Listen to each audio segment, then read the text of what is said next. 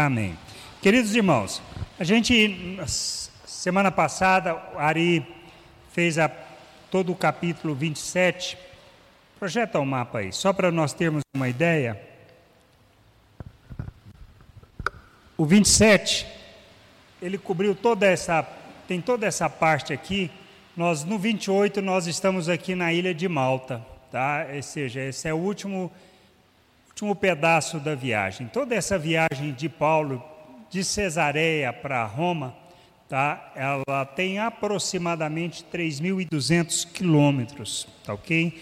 E todo, todo o curso dessa aqui, essa viagem não foi uma viagem tranquila, como a gente pôde observar nos capítulos anteriores, e um daqueles itens que é a preocupação em, em dar em bancos de areia era justamente nessa região aqui. Tá ok? Só para vocês terem uma ideia. E a partir de hoje nós vamos tratar da ilha de Malta, tá? Para frente, tá? Até Roma e um pouquinho depois de Roma que a gente não tem no livro de Atos, mas são alguns registros históricos. Beleza? Nós precisamos lembrar que Paulo, desde que foi preso aqui em Jerusalém, ele ficou dois anos em Cesareia, mais de dois anos em Cesareia preso antes de iniciar essa jornada da sua última viagem missionária tá, para Roma, que era onde ele iria é, concluir essas quatro viagens. Beleza? Nós podemos, vamos mencionar que existe uma suposição, ou seja, com base em alguns fatos, que não está no livro de Atos, Atos termina ele em Roma, mas menciona que é justamente assim, ele fez algumas viagens, uma viagem depois. Tá? Mas aí a gente vai comentar um pouquinho sobre isso. Tá ok? Então, lembrando sempre, ah, essa viagem é a viagem da prisão, aonde ele fez toda ela como um preso, não foi na mesma condição das viagens anteriores. E o que a gente precisa lembrar é, Paulo, em toda a sua jornada, ele sempre enfrentou problemas. Esse é um aspecto que talvez se a gente para para pensar e olha todo o seu processo de pregação, todas as viagens que ele fez, pelos relatos nas cartas que ele coloca, você vê claramente que não foi uma jornada fácil. Tá? Cheio de problemas, cheio de dificuldades. Não só nessa última viagem que enfrentou a questão do naufrágio, tudo isso, mas nós tivemos ainda todo um processo nas viagens anteriores de prisões, de surras, de açoites, de passar frio, de passar fome. Então, esse é o aspecto que a gente precisa, muitas vezes a gente observa só pelo um aspecto nostálgico da coisa, mas nós precisamos olhar também pelo aspecto da dificuldade, da luta que ele teve e associar isso com o que nós fazemos. Isso é extremamente importante nessa jornada da gente crescer, aprender e compreender essas coisas, tá bom? É, Guilherme, você pode ler para nós o capítulo 28, nós vamos ler o 28 inteiro, tá ok? É, Paulo em Malta. Havendo escapado então, souberam que a ilha se chamava Malta, e os bárbaros usaram conosco não de pouca humanidade, porque acendendo uma grande fogueira, nos recolheram a todos por causa da chuva que caía por causa do frio. E havendo Paulo ajuntado uma quantidade de vides, e pondo-as no fogo, uma víbora, fugindo do calor, lhe acometeu a mão. E os bárbaros, vendo-lhe a, a víbora pendurada na mão, diziam uns aos outros: Certamente esse homem é homicida. Visto como escapando do mar, a justiça não o deixa viver. Mas sacudindo ele a víbora no fogo, não padeceu nenhum mal. E eles esperavam que viesse a inchar ou a cair morto de repente mas tendo esperado já muito e vendo que nenhum incômodo lhe sobrevinha, mudando de parecer, diziam que era um deus. E ali próximo daquele mesmo lugar havia umas herdades que pertenciam ao principal da ilha, por nome de Públio, o qual nos recebeu e hospedou, benignamente por três dias. Aconteceu estar de cama enfermo de febre e desinteria o pai de Públio que Paulo foi ver e, havendo orado, pôs a mão sobre ele e o curou. Feito, pois, isto, vieram também a ter com eles os demais que na ilha tinham enfermidades e sararam, os quais nos distinguiam também com muitas honras e, havendo de navegar, nos proveram todas as coisas necessárias. Três meses depois, partindo no navio de Alexandria, que invernara na ilha, o qual tinha por insígnia de Castor e Polos, e chegando em Siracusa, ficando ali três dias. Donde indo costeando, viemos a Régio, e sopramos um dia depois, um vento do sul, chegamos no segundo, da, do, segundo dia à ilha de Puteoli, onde, achando alguns irmãos, nos rogaram que por sete dias ficássemos com ele, e depois nos dirigimos a Roma. E de lá, ouvindo os irmãos, novas de nós, nos saímos ao encontro à praça de Ápio, às três vendas. E Paulo, vendo-os, deu graças a Deus e tomou ânimo. E logo que chegamos a Roma, o centurião entregou os presos ao general dos exércitos, mas Paulo lhe permitiu morar por sua conta com o soldado que o guardava.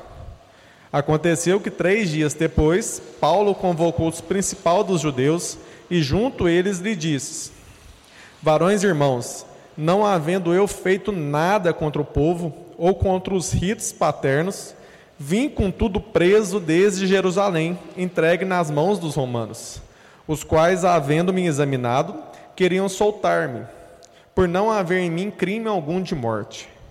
Mas opondo-se os judeus, foi-me forçosos apelar para César, não tendo contudo de que se acusar a minha nação. Por esta causa vos chamei para vos para vos ver e falar, porque pela esperança de Israel estou com essa cadeia. Então eles lhe disseram: Nós não recebemos acerca de ti carta alguma da Judéia, nem veio aqui algum dos irmãos que nos anunciasse ou dissesse de ti mal algum. No entanto, bem quisermos ouvir de ti o que sentes, porque quanto a essa seita, notório nos é que em toda parte se fala contra ela. E havendo-lhe eles assinalado um dia, muitos foram ter com ele a pousada, aos quais declaravam bom testemunho o reino de Deus, e procurava persuadi-los à fé de Jesus, tanto pela lei de Moisés como pelos profetas, desde pela manhã até a tarde. E alguns criam no que se diziam, mas outros não criam. E como ficarem entre si discordes, se despediram dizendo Paulo essa palavra. Bem falou o Espírito Santo aos nossos pais pelo profeta Isaías, dizendo: Vai a esse povo e diz: De ouvido e ouvireis, de maneira nenhuma entendereis, e vendo vereis, e de maneira nenhuma percebereis. Porquanto o coração desse povo está endurecido, e com os ouvidos ouviram pesadamente e fecharam os olhos, para que nunca com os olhos vejam, nem com os ouvidos ouçam, nem com o coração entendam, e se convertam, e eu os cure.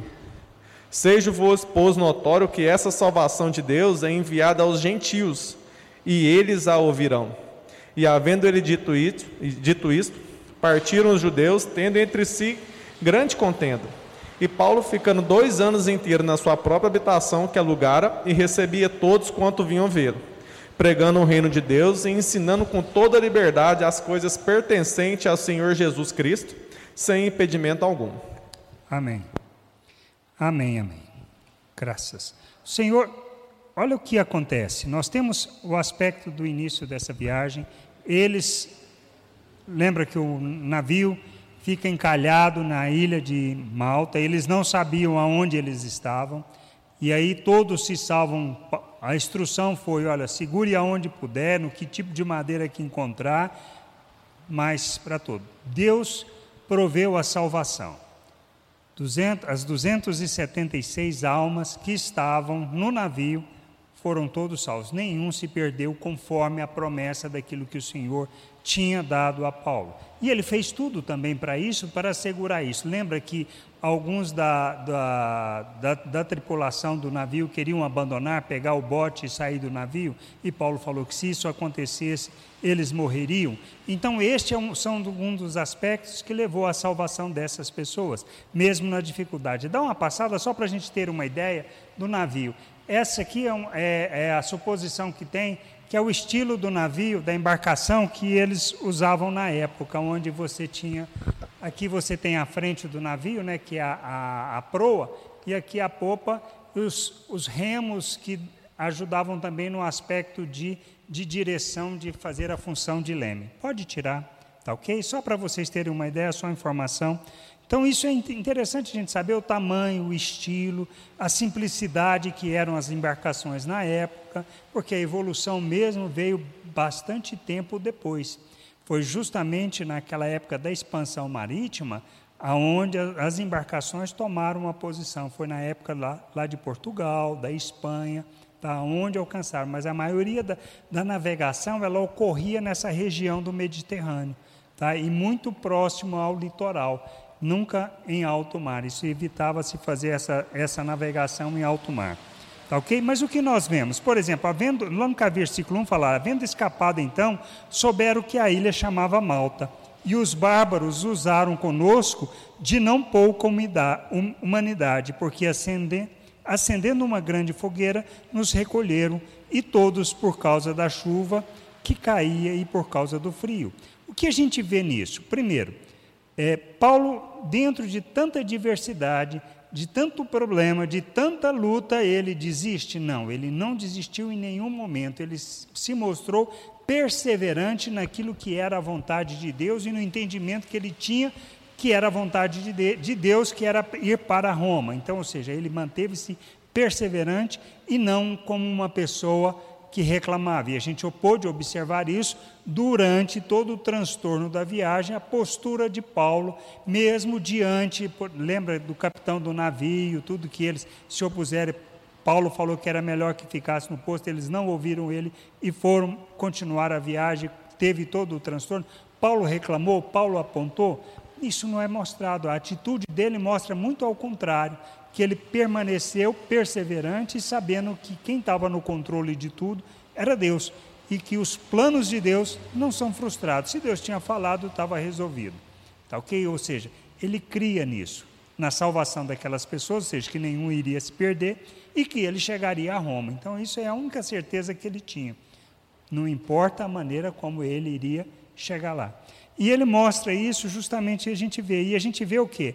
As recompensas que ele teve dentro dessa jornada. E algumas a gente vai discutir.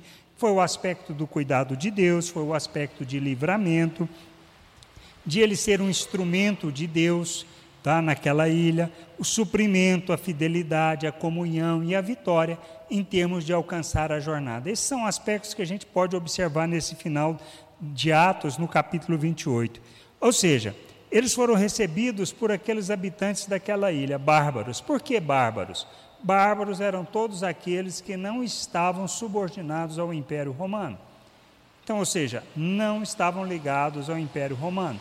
Qualquer povo de qualquer região fora do Império Romano eram considerados bárbaros. E se vocês se lembram, numa das vezes que nós tivemos aqui, eu mostrei o mapa todo do Império Romano na época. E a ilha de Malta não estava inclusa dentro do Império, Império Romano. Tá ok? Por quê? Mas talvez pela insignificância da ilha em termos de tamanho, tudo isso. Tá? Mas não tem nenhum relato, nenhum motivo.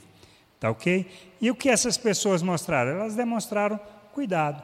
E isso foi um aspecto que, pela maneira como receberam, por ter feito a questão da fogueira, tudo, ajudando e recebendo essas pessoas.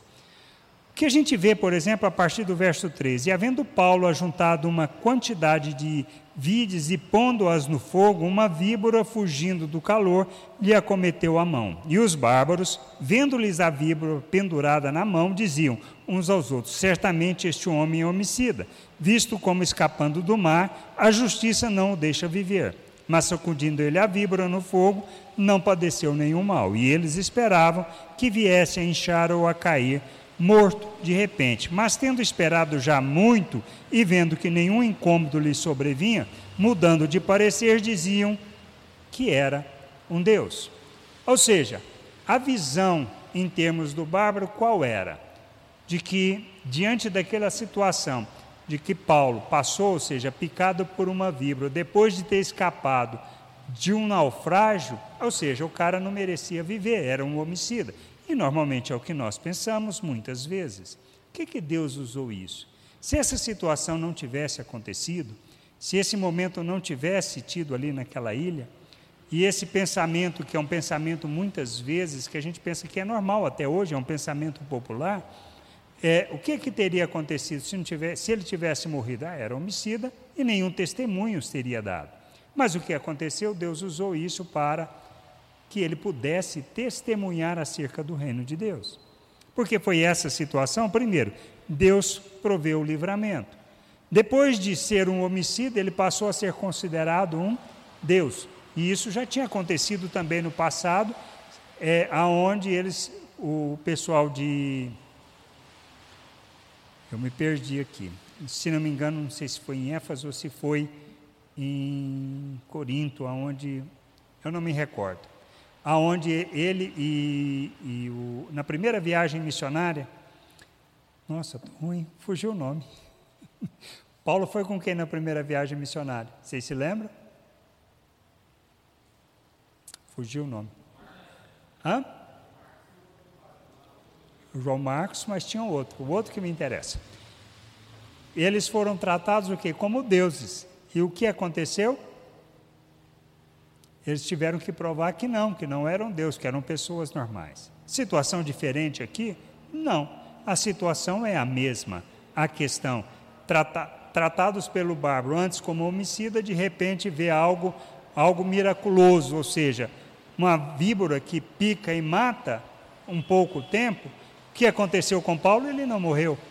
Tá? Então, Aí, vendo que essa situação não acontecia, começaram a chamar ele de Deus. Aí viram ele como outra postura. E foi a partir daí que ele pôde justamente não só testemunhar, mas como levar essas pessoas a uma mudança de entendimento, de compreensão daquilo que sejam as coisas espirituais. Tá? No verso 7 nós vemos, e ali, próximo daquele mesmo lugar, havia umas herdades que pertenciam ao principal da ilha, por nome Públio, o qual nos recebeu e hospedou benignamente por três dias. Aconteceu estar de cama enfermo de febres e desinteria o pai de Públio, que Paulo foi ver, e orando pôs a mão sobre ele e o curou.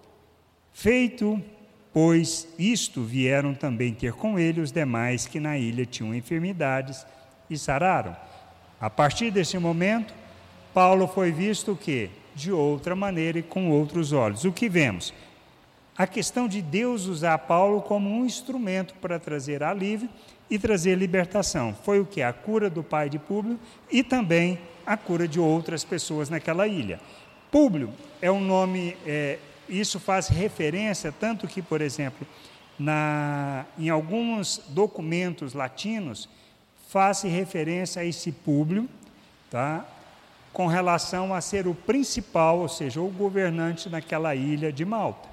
Então, assim, o fato da Bíblia muitas vezes ser confirmadas por fatos históricos ou por documentação que não tem nada a ver com a Escritura, isso é bom, isso é muito interessante no sentido de dar uma veracidade, de não dizer assim, olha, isso aqui não foi invenção de, de pessoas.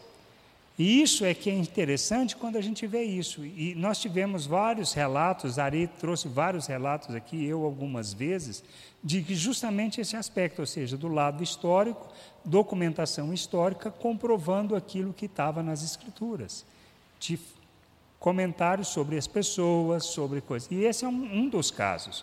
Públio é mencionado justamente em documentação latina, tá? em documentação acerca dele ser o responsável lá nessa ilha, um dos governantes dessa ilha. E a gente vê nesse momento o que? Primeiro, Paulo, diante dessa situação, ele age tá, em favor dessas pessoas, revelando o que? Ele poderia não fazer nada? Poderia, mas qual é o papel de Paulo? O papel de Paulo é trazer alívio às pessoas, trazer a cura naquele que era o domínio daquilo que é o dom que ele tinha. E esse é um aspecto que a gente precisa ver em como, mesmo diante de tanta diversidade, de tanto problema, o que, que ele faz? Ele age em favor das pessoas. E isso serviu como testemunho e para as etapas que viriam. Tudo dentro de um plano e de um propósito de Deus. Isso que a gente precisa olhar. Por isso, a maneira como nós nos portamos e o testemunho que nós damos é é importante num processo daquilo que seja o cumprimento da vontade de Deus. As coisas não acontecem por acaso. Aquela víbora picou Paulo por acaso? Não foi por acaso. Tá? Isso tudo está dentro de um plano e dentro de um propósito de Deus para transformar entendimento e para levar as pessoas a compreensão do seu querer. Paulo poderia ter reclamado, mas ele reclamou? Não, ele não reclamou, ele continuou agindo da mesma maneira como ele agiu durante todo o processo da viagem dele. Fácil? A gente sabe que não mas ele foi perseverante e cumprindo aquilo que Deus iria e abrindo as portas para ele. E uma das portas que abriu foi poder permitir orar e trazer cura para o Pai para aquelas outras pessoas na ilha. E isso levou a o que nós a gente vê justamente o aspecto do suprimento de Deus. Eles ficaram lá, por exemplo, lá no verso 10 diz assim: "Os quais nos distinguiram também com muitas honras, e havendo de navegar nos proveram de coisas necessárias. Suprimento de Deus. Então, para completar aquele resto da viagem, vocês se lembram que eles jogaram todos os alimentos do navio fora, tudo aquilo que eles estavam levando. Vocês se lembram dessa, desse pedaço na semana passada, aonde eles jogaram todo o trigo, toda a comida, tudo que tinha no navio, jogaram fora, justamente para assegurar que poderiam atracar o navio próximo da praia. Mas e aí, o que, que acontece? A mão de Deus operando no sentido de trazer o que? O suprimento necessário para aquelas pessoas, para que aquela viagem pudesse continuar. Outro aspecto que a gente vê, três meses depois, a partir do 11, diz assim: três meses depois, partimos no navio de Alexandria que invernara na ilha, o qual tinha por insígnia Castor e Polos. E chegando a Siracusa, ficamos ali três dias, donde, indo costeando, viemos a Régio, e soprando um dia depois um vento sul, chegamos no segundo dia a Puteoli, onde, achando alguns irmãos, nos rogaram que por sete dias ficássemos com ele e depois nos dirigimos a Roma. Interessante, né? A gente vê isso. Um preso. A maneira como Deus opera e trabalha, ou seja, como ele conseguiu o, o respeito daquelas pessoas que estavam conduzindo, ou seja, do seu carcereiro, vamos dizer assim, aquele que o estava conduzindo, nós, a gente vê justamente essa maneira da, da, da recompensa que Deus nos dá por meio da comunhão e nos permite. O normal é isso acontecer, sete dias ficar lá, atender o pedido? A gente sabe que não, isso é a coisa mais ilógica do mundo. Um preso poder atender um pedido desse. Mas o que acontece? Isso tudo é mão de Deus operando justamente neste processo dessa viagem, que não foi fácil, sabemos que não foi fácil. E aí vem a recompensa disso, ou seja, o encontro com os irmãos. Ou seja, isso, esses irmãos, só para vocês terem uma ideia, a estimativa da distância que eles saíram para encontrar com Paulo naquele lugar, mais ou menos 50 quilômetros. A viagem feita de carro? Não. A cavalo? Não. Normalmente a viagem era feita como quando era por terra? A pé?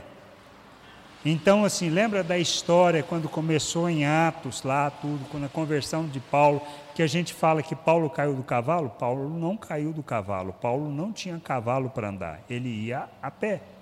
Então, esses são aspectos que a gente precisa observar. Por exemplo, esses irmãos saíram no sentido de o quê? Não só de abençoar Paulo, mas também de ser abençoado por ele. Essa é a razão da comunhão. Este é o princípio, o fundamento da comunhão. E tudo isso, mão de Deus, permitindo de maneira que ele pudesse fazer isso. Ou seja, dentro dessa viagem ainda encontrasse alguns irmãos, não só para consolar, mas para ser consolado por esses irmãos. E lembrando, esses irmãos andaram 50 quilômetros para encontrar com ele. Ah, tendo esse ânimo restaurado, o agradecimento a Deus, ele se animou e aí a viagem continuou. Lá no 15, nós já. E.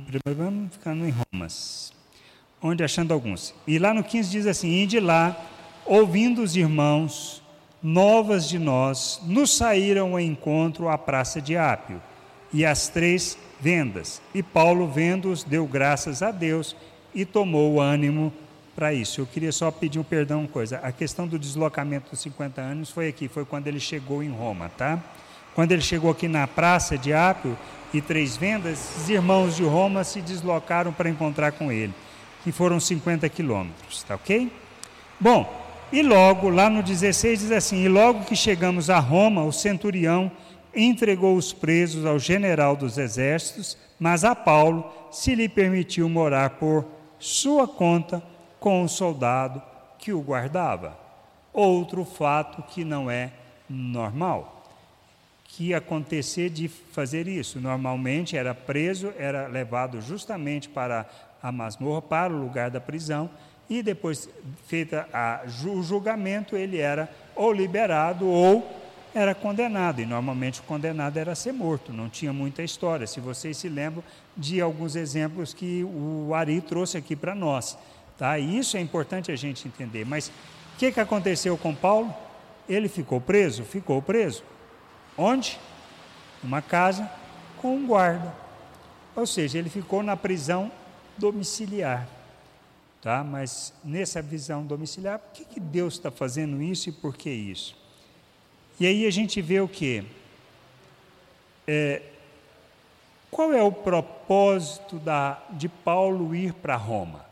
Qual a razão de Paulo ir para Roma? Ele iria lá para testemunhar acerca do reino, evangelizar, animar aqueles irmãos que já estavam lá, porque a igreja de Roma foi fundada muitos anos antes. A, a, a, o que se tem de, de noção, ou pelo menos de história, ou de fatos talvez que confirmem isso, que quem plantou aquela igreja, ou seja, iniciou aquela igreja lá em Roma, foram na época da, do Pentecoste, e todas aquelas pessoas que se deslocaram para Jerusalém, e nessa volta essas pessoas fundaram essa igreja lá, pessoas de Roma, que moravam e viviam em Roma. Então o que, que foi? O que, que aconteceu quando Paulo chega em Roma? O que, que a gente observa nos capítulos que estão a seguir que é toda a parte do processo. Primeiro, a gente vê que o alvo daquilo que ele tinha foi conquistado. Que alvo? Lembra quando ele estava na terceira viagem missionária, recolhendo dinheiro para levar para Jerusalém? Ele sabia que logo depois ele iria para Roma.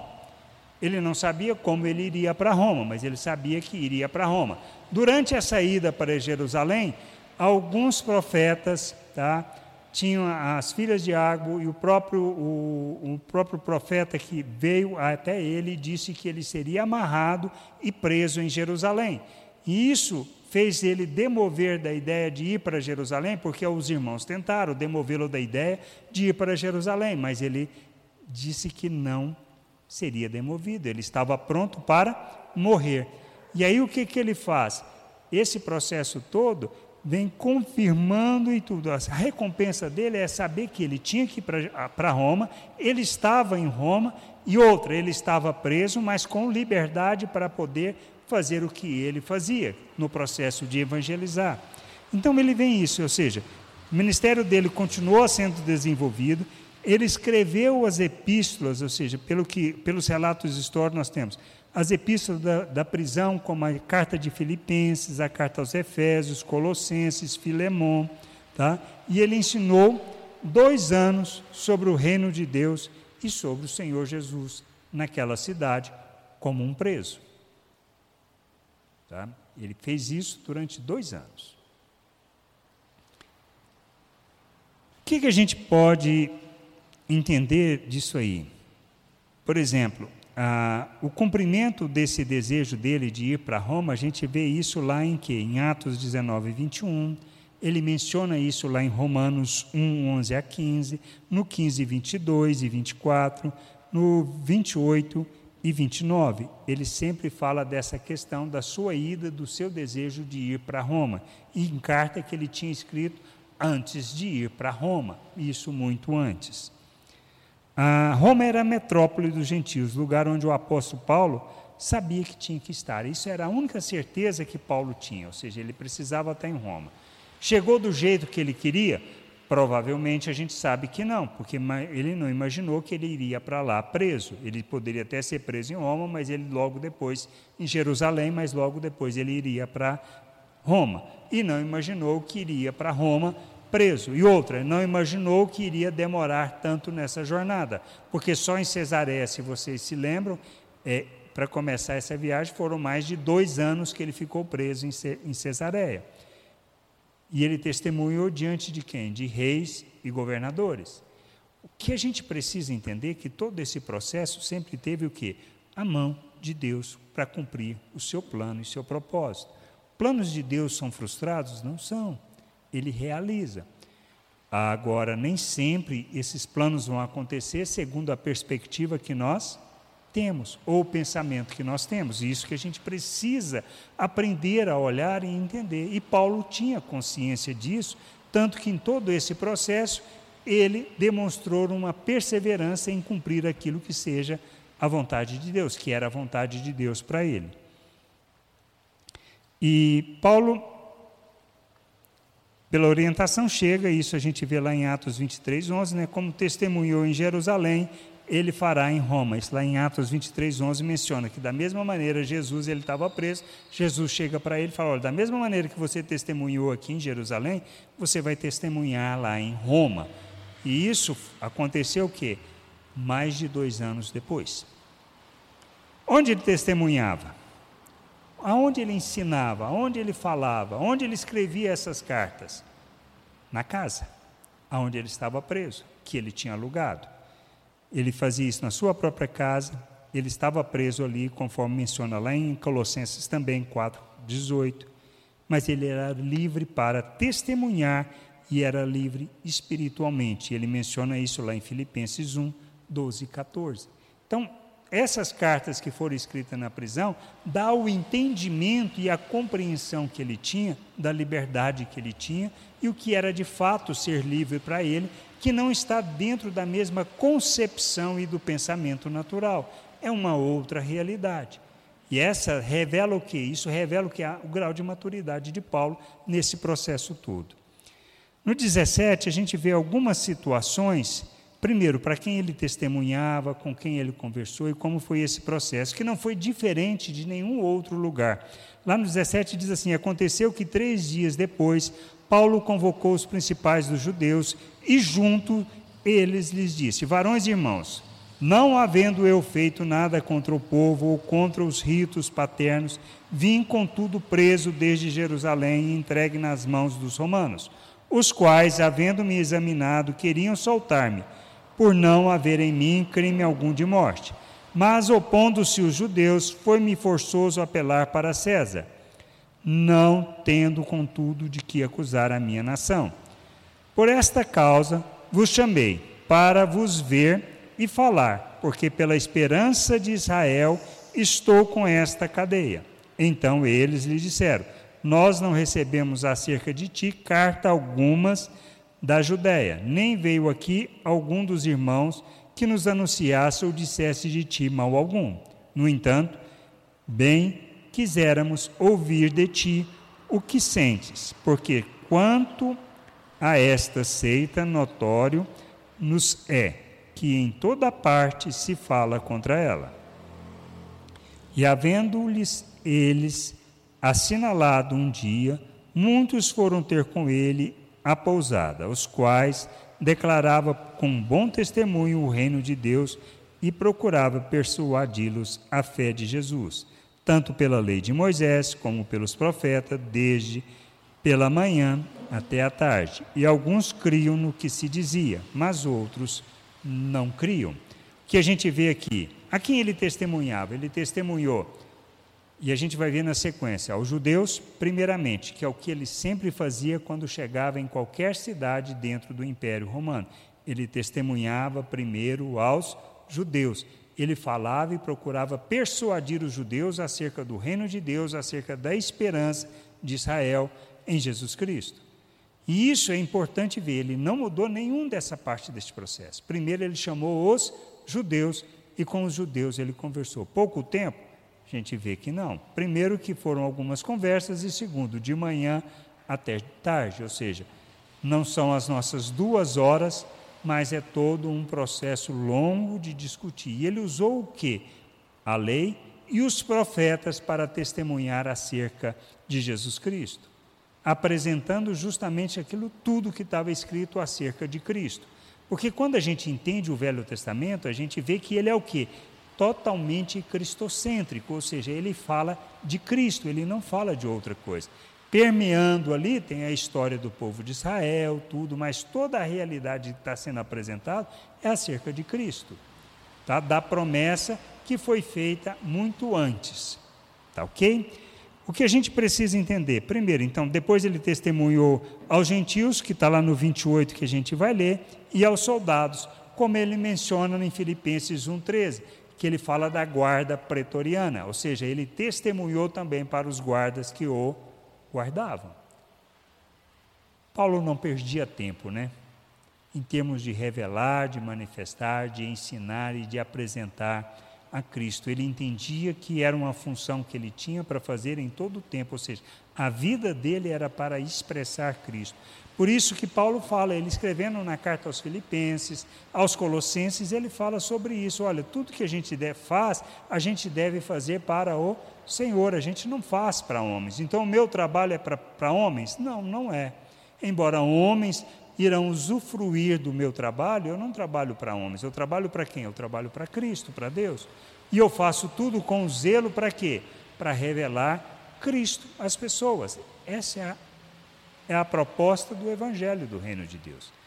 Quando a gente entende o reino de Deus, entende o Evangelho, entende a justiça, o proclamar as virtudes de Deus, a gente entende que o reino de Deus se trata da maneira como nós vivemos neste mundo, ou seja, eu vivo não andando segundo o pensamento deste mundo, mas segundo uma forma de pensar espiritual, ou seja, segundo uma realidade do reino de Deus. Por isso que ele nos fez o que? Uma nova criatura, ele nos fez um novo ser, um ser espiritual. E nos, nós temos uma jornada de crescimento que para aprender a expressar Cristo em nossas vidas. Ou seja, para que nós sejamos cheios, plenos de Cristo, para que todas as nossas ações, todas as nossas palavras sejam plenas de Cristo. E isso, quando a gente está relacionando com as pessoas, a gente testemunha de fato acerca do reino de Deus, que no fundo nós estamos revelando Deus, revelando Cristo ao mundo. Pois é isso que Jesus diz: quem vos recebe, recebe a mim, quem recebe a mim, recebe o Pai. E, e ele fala sobre isso onde? Na carta aos Efésios, da questão do crescimento, do amadurecimento, para que a gente revele Cristo as pessoas. O que mais a gente vê? Nós temos como ele testemunhava, ou seja, ele usava simplesmente de linguagens, de artifícios e segundo o raciocínio natural, o pensamento natural, não, ele não usava de artimanhas. Ele usava as escrituras e ele procurava persuadir acerca de Jesus, o Cristo, o Filho de Deus. Então ele sempre usou isso, toda argumentação é acerca disso. E ele fala justamente, ele menciona isso justamente nas cartas, que ele não usou de nenhuma linguagem, tá, de artifícios, de recursos humanos, ou seja, do pensamento natural, para convencer ou para levar as pessoas a Cristo. Mas ele pregava o quê? A cruz de Cristo. Qual o conteúdo? No 20, ele fala acerca da esperança de Israel. No 23, ele expunha o reino de Deus. No 28 que a gente vai ler, ele fala, anunciava da salvação e ensinava sobre Jesus. E aí a gente vê, por exemplo, a partir do 25, e como ficaram entre si discordes, ou seja, que no 24 fala que alguns creram e outros não, e alguns criam no que ele dizia, mas outros não. Isso é normal? Totalmente normal dentro de um processo. É a primeira vez que acontece com Paulo? Não, não foi a primeira vez, porque em todo o processo que ele fez, em todas as cidades por onde ele passou e em todos os relatos que a gente tem, nós temos aqueles judeus que creram e judeus que não creram na mensagem que ele estava trazendo. E no 25 diz assim: Como ficaram entre si discordes, se despediram, dizendo Paulo estas palavras: Bem falou o Espírito Santo a nossos pais pelos, pelo profeta Isaías, dizendo Vai a este povo e dize: De ouvido ouvireis e de maneira nenhuma entendereis, e vendo vereis e de maneira nenhuma percebereis. Porquanto o coração deste povo está endurecido, e com os ouvidos ouviram pesadamente e fecharam os olhos, para que nunca com os olhos vejam, nem com os ouvidos ouçam, nem com o coração entendam, e se convertam, e eu os cure. Seja-vos, pois, notório que esta salvação de Deus é enviada aos gentios e eles a ouvirão. E havendo, eles, havendo ele dito isto, partiram os judeus, tendo entre si grande contenda. E Paulo ficou dois anos inteiros na sua própria habitação, que alugara, e recebia todos quantos vinham vê-lo, pregando o reino de Deus e ensinando com toda liberdade as coisas pertencentes ao Senhor Jesus Cristo, sem impedimento algum. Que resultado teve o testemunho de Paulo para os judeus? Alguns creram, outros não, como mencionado no 24. Ouviam e não entendiam, 26, 27, como Isaías fala no verso no capítulo 6, verso 9. Ele fala acerca disso, que nem todos vão ouvir e vão entender, embora seja falado. Por isso é importante, eu posso escutar, mas não ouvir, não entender a mensagem que me é transmitida. Isso acontece só com judeus? Não, acontece com qualquer um. Muitas vezes nós não coisa. O que, que nos leva a não entender a mensagem de Deus? Nossa postura? Muitas vezes sim. Porque se nós agimos com arrogância, ou se nós não nos empenhamos em buscar o entendimento e o conhecimento de Deus, na certeza que dependemos inteiramente dele, nós não conheceremos a vontade de Deus e não entenderemos a vontade de Deus.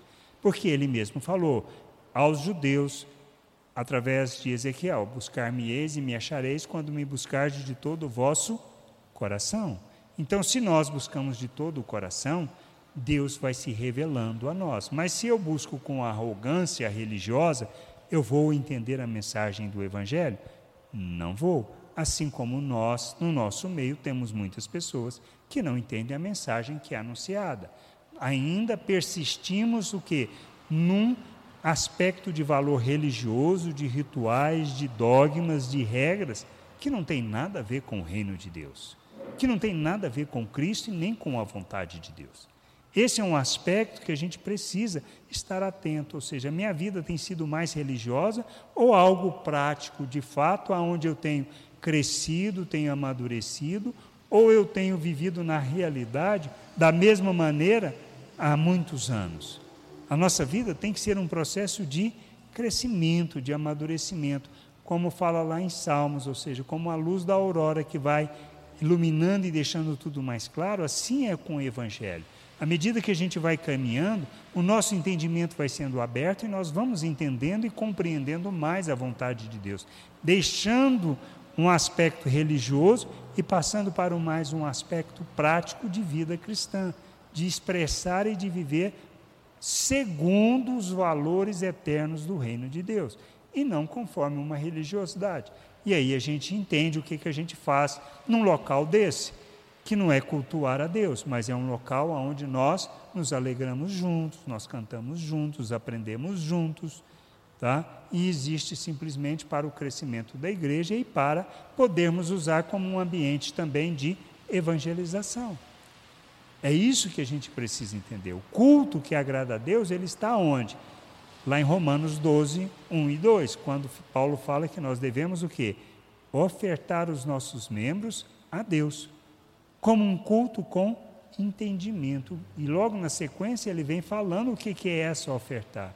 E o ofertar está em eu fazer o sacrifício em favor do outro, para que o outro tenha a oportunidade de conhecer a Deus e eu vou entrar num processo de santificação do procedimento, não para eu ver Deus, mas para que a pessoa veja Deus em mim, como está lá em Hebreus. Porque sem a santificação ninguém verá a Deus. Quem não vai ver Deus? Eu? Não. Quem não vai ver Deus é o outro, porque eu com Cristo já estou resolvido. Mas eu preciso amadurecer, santificar o meu proceder, ou seja, a minha maneira de viver e de relacionar com as pessoas, para que elas possam ver Deus em mim e assim conhecer a Deus. Isso precisa estar muito claro para nós. Bom, e ele continua, né? Alguns torna, é, tornaram endurecidos, como está no verso 27, isso é mencionado em Isaías 6,10, e alguns foram persuadidos pelo testemunho, como também está no 24, ou seja, alguns converteram ao cristianismo, ou seja, que veio um nome que na época não existia, mas se tornaram, adotaram a seita do, do narizeu, como ela era conhecida na época, e passaram a aprender isso. E aí Paulo foi para onde? Paulo foi para gentios. Aí ele foi testemunhar gentios como ele fez em todas as outras cidades. O que a gente vê, tá? O aspecto só reafirmando é, que essas cartas foram escritas durante esse período de dois anos, as cartas aos Filipenses, aos Colossenses e Filemão e Efésios. A gente vê também o quê?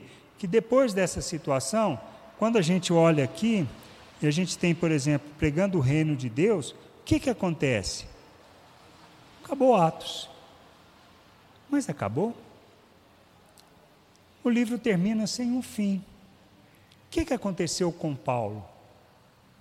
O que, que de fato aconteceu? A gente sabe que ele foi decapitado, mas ele foi decapitado nessa época? Não, a gente sabe que não. Então, o que a gente precisa entender é algumas, alguns aspectos. Por exemplo, lá no ano 63 ele foi liberto. Tá? Isso no ano 63, depois de Cristo, ele foi liberto. E aí o que, que tem de alguns relatos? Que ele fez uma viagem Tá? Imagina que ele foi até, pelo alguns relatos, ele foi até a Espanha. Da Espanha ele foi na região de Éfeso e depois ele voltou para Roma. Aí nessa segunda volta para Roma, Nero, que durante todo o processo que ele estava lá, Nero já era, já era o César de Roma. E nessa volta que teve a situação, que já teve aquele processo todo com, com Roma, dele pôr fogo e culpar os cristãos, foi nessa segunda volta que ele foi preso. E aí ele foi, no ano 67, ele foi decapitado. Tá? Isso por relatos que não estão em Atos. Mas é a história da igreja, como é que fica? Tá? O que a gente precisa entender é, alguns dos aspectos, por exemplo, sobre a sua decapitação, antes de eu falar da igreja, eu não sei como pronuncia, mas ele foi é, decapitado nos arredores de Roma, num lugar chamado Aqua Salvia. Tá? É, e o outro aspecto importante que a gente observa na vida de Paulo durante Atos todo, e aqui também nesse, nesse aspecto, que ele não ficou a lastimar, praguejar contra Deus, contra a sua fé, ele não reclamou da situação, ele não desfaleceu, é, muito pelo contrário, ou seja, ele manteve o que? Sempre o seu objetivo de quê? De provar aos judeus que Cristo era a esperança de Israel. E esse foi todo o luto. Por isso que todo o processo da luta dele de convencer, de trabalhar, de usar as escrituras, os profetas, a lei, para mostrar que Cristo era aquele que era a esperança de Israel, foi todo o trabalho dele. Em Romanos, quando você lê a carta, ele fala: olha, ele preferiria ser anátema, maldito, tá, se ele pudesse salvar o seu povo judeu para você ver todo o compromisso que ele tinha, o amor que ele tinha, a dedicação que ele tinha no intuito de salvar o seu povo, o povo judeu. Mas o mesmo sentimento ele também tinha para o gentil. Mas ele anunciava primeiro sempre ao judeu e depois ele ia anunciar aos gentios. Aqueles que rejeitavam, aí ele já não trabalhava mais com eles e ia trabalhar com os gentios e com aqueles judeus que haviam convertido ao Evangelho. O que a gente precisa entender é que são esses aspectos que fazem a diferença na vida de Paulo. E ele só foi para Roma é, porque ele apelou para César.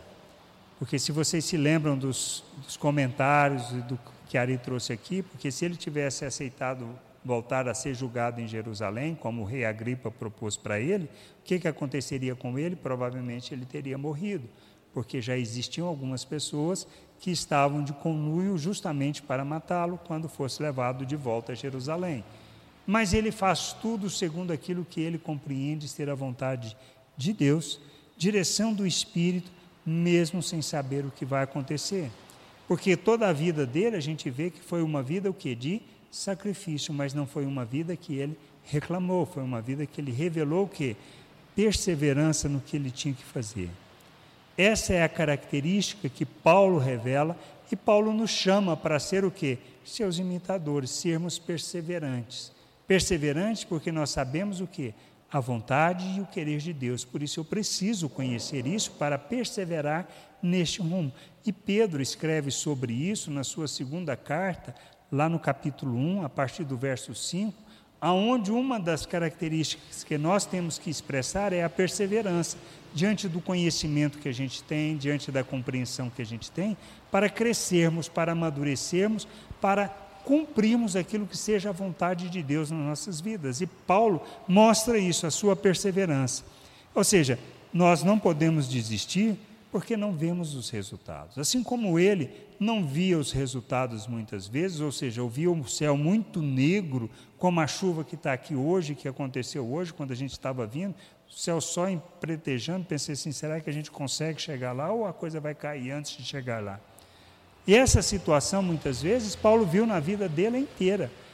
Quantas vezes ele foi açoitado, quantas vezes preso, quantas vezes passou fome, quantas vezes, quantos naufrágios ele passou e teve, e de todos o Senhor o livrou. Ele reclamava disso? Não, ele diz muito pelo contrário, que ele aprendeu a viver contente em toda e qualquer situação. São aspectos que nós precisamos na nossa jornada de amadurecimento entender isso. As coisas que nos sobrevêm, que a gente não tem controle e que não cavamos com as próprias mãos, tá? Porque quando a gente cai na tentação e alimenta a cobiça e cai na tentação e cede à tentação, isso não tem nada a ver com provação, isso tem a ver com o quê? Falta de entendimento e imaturidade. É problema? Não, não é problema, porque isso faz parte da jornada, por isso ele nos chama para sermos perseverantes, porque a gente tem que levantar e continuar.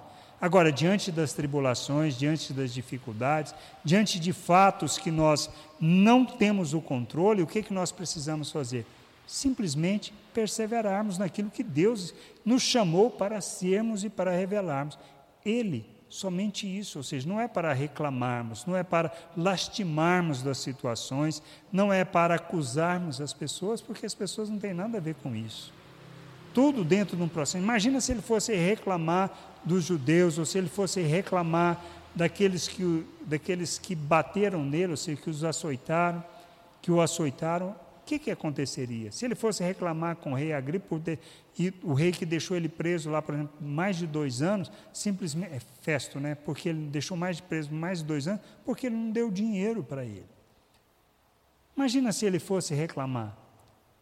O que, que Paulo teria feito? Que testemunho ele teria dado? E muitas vezes é o que nós fazemos, é reclamar da situação e não perseveramos naquilo que é o amadurecimento para expressarmos Cristo. E esse é um aspecto que ele revela em todo, toda a carta de Atos.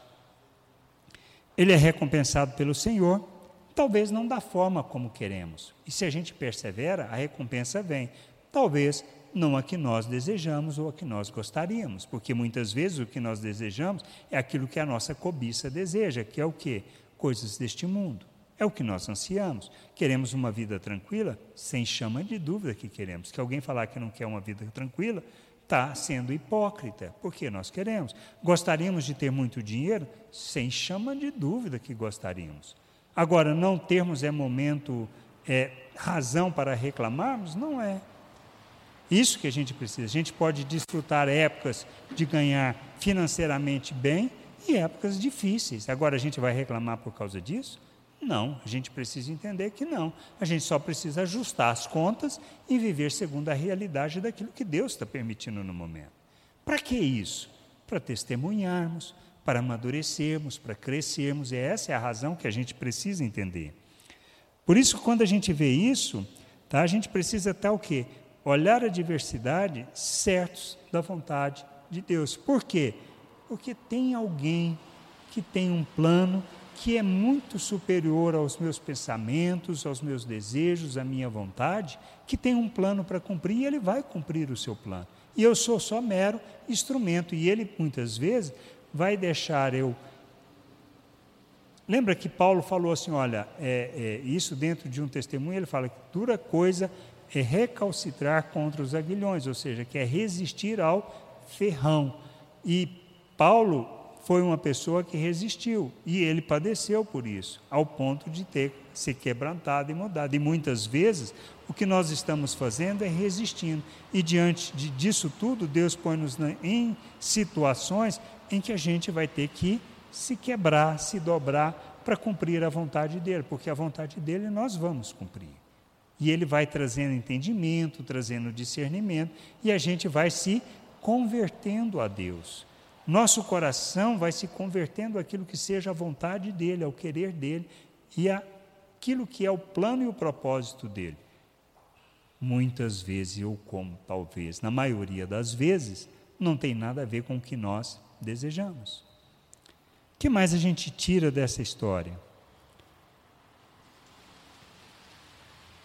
A história da igreja não termina com Atos. A história da igreja em Atos, elas nos serve como uma direção, um, um norte para entender como é que é o processo de Deus. Muitas vezes nós queremos as coisas direitinho, certinho, tudo ocorrendo muito bem, acontecendo, e a gente sabe que isso não é verdade. A gente vê isso em Atos dos Apóstolos, aonde tem as dificuldades, os problemas, aonde tem aqueles irmãos que não são tão irmãos assim.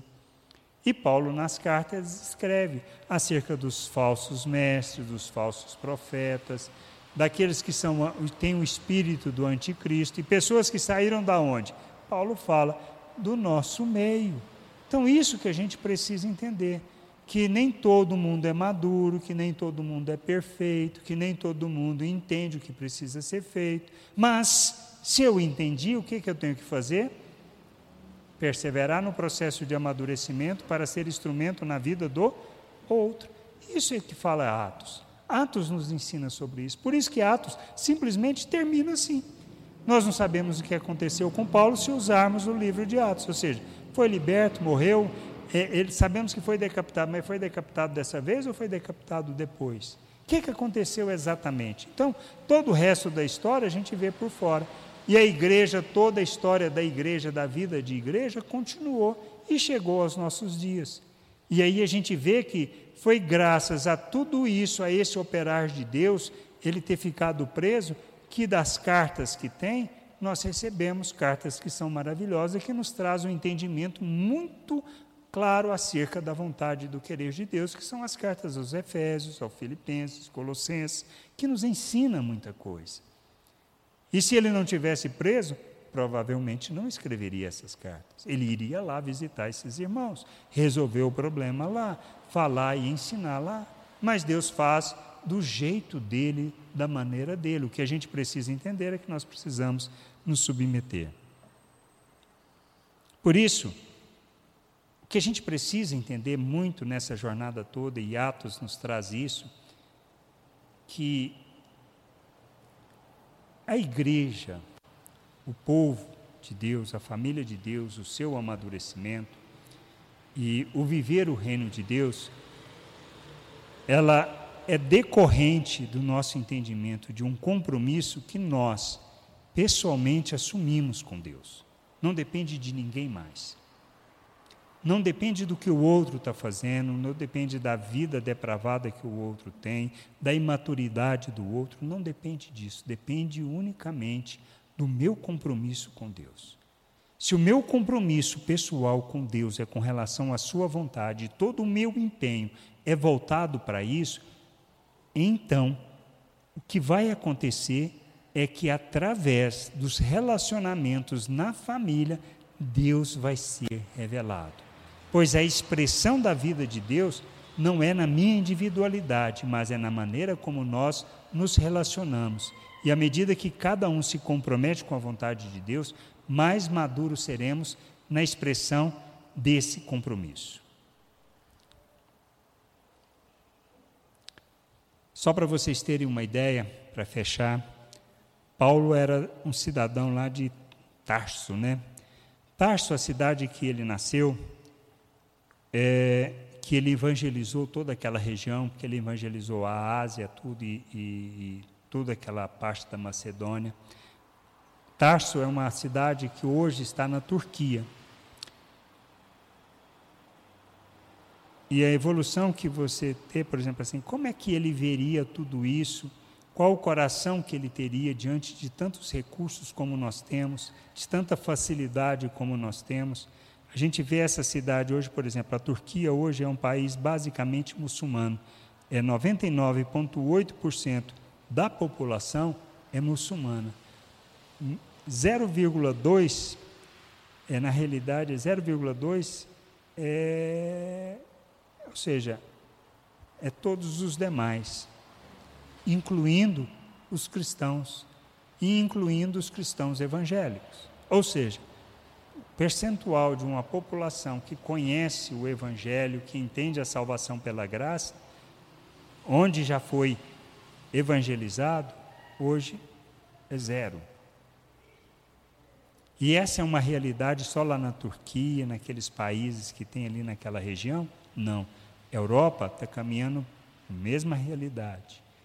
Existem pessoas que estão se empenhando, trabalhando para evangelizar a França de novo, por exemplo. Tem irmãos, por exemplo, dentro do Ministério Sal da Terra empenhados nisso, com muitas outras de outras congregações, de outras denominações. Mas o que a gente precisa entender é até quando eu vou continuar no meu mundinho e deixar de olhar as coisas segundo a perspectiva de Paulo, que ele revela do que ele fez durante a sua vida. Ele abriu mão de tudo para cumprir a vontade de Deus. Porque ele entendeu para que, que ele tinha sido chamado. E nós precisamos parar e pensar acerca disso. Muito, talvez, das coisas que tem para fazer no mundo é nossa responsabilidade e nós estamos omitindo. Por isso a gente precisa refletir, amadurecer para entender o que, que Deus está de fato nos chamando para fazer neste mundo. Amém? Que a gente possa pensar sobre isso, amadurecer, Pode até ler Atos de novo, aí vocês leem Atos, dá uma repensada nisso tudo. Quem participou do processo todo, se não participou, ouça lá na exposição das Escrituras, no YouTube tem. Tá? Então, ouça tudo aquilo que foi falado, repense, mas repense para buscar um amadurecimento, um entendimento daquilo que seja o querer de Deus. Pois isto é o que vai fazer diferença, nós vamos fazer diferença neste mundo, porque nós somos chamados para ser sal e luz neste mundo. Amém? Só para lembrá-los, hoje vai ser o último culto do ano sobre a exposição das Escrituras. E aí a gente vê quando vai retomar no ano que vem, se vai mudar alguma coisa como mudaria, e a gente também comunica.